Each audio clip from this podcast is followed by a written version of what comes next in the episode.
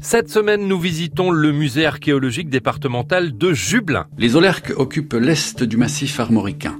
Ils réunissent plusieurs tribus, dont les Diablintes, établies au nord de la Mayenne. Nous sommes avec deux médiatrices du musée, Nathalie Androuin-Lecomte et pour débuter, Valérie Séché. Les visiteurs du musée sont, euh, et là ça se vérifie vraiment dans l'été, sont des familles. Par exemple, euh, des grands-parents qui ont leurs petits-enfants en garde et qui viennent leur faire découvrir le patrimoine mayennais, euh, soit parce qu'ils connaissent, sont déjà venus, ils habitent pas loin, euh, soit parce qu'ils sont en vacances dans le coin. Et, et, et inversement, c'est vraiment voilà un lieu où ils savent qu'ils peuvent trouver des activités pour les enfants parce qu'on propose en fait de nombreuses activités, des ateliers, des visites qui sont euh, vraiment adaptés au jeune public et aux familles.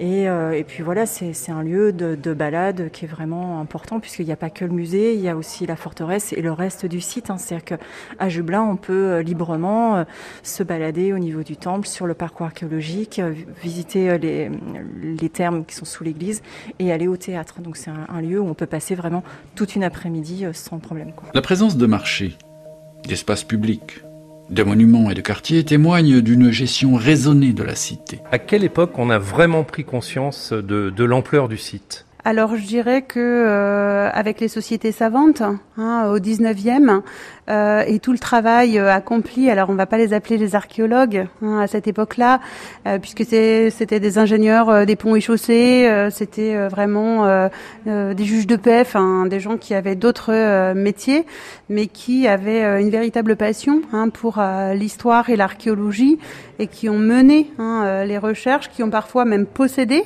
en propre les monuments puisque euh, l'un des euh, archéologues entre guillemets célèbres euh, du site qui s'appelait Henri Barbe avait acheté le théâtre et je crois la forteresse et donc c'est véritablement à cette période-là hein, que l'on va redécouvrir hein, l'intérêt de ce site. Nathalie, vous, vous êtes archéologue Alors, je suis archéologue de formation hein, euh, par mes études et euh, aujourd'hui, j'exerce le métier euh, de médiatrice du patrimoine, ce qui euh, permet euh, justement d'établir le lien entre cette discipline qui pourrait parfois apparaître compliquée hein, aux visiteurs et justement nos visiteurs, qu'ils soient grands ou petits. N'hésitez pas à visiter le musée de Jublin, il est ouvert pendant l'été de 9h à 18h.